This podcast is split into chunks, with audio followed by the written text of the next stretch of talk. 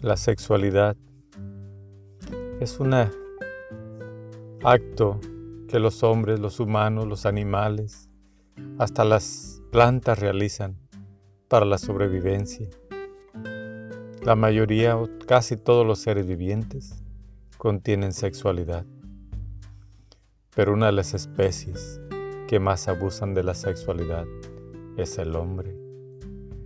El hombre que no mantiene puro el amor, porque el amor va acompañado de la sexualidad, pero no por placer, sino por unión, unificación de un solo ser, mientras que muchos, perdidos del amor de Dios, no conocen más que un placer y un deseo incansable que los lleva al infierno, los lleva a pecar más y más y más.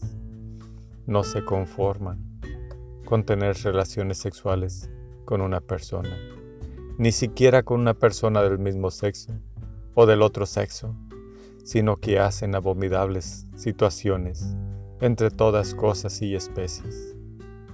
La sexualidad debe ser respetada. La sexualidad es un bien para la salvación de las almas, pero si no te cuidas, es una maldición y vas al infierno.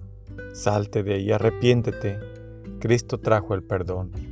Él te puede perdonar si te arrepientes. Sal de ese mundo en el que estás y busca a Jesús. Búscalo. Él te rescatará de esa barranca donde encuentras que te lleva al infierno. Busca a Jesús. Salva tu alma. Amén.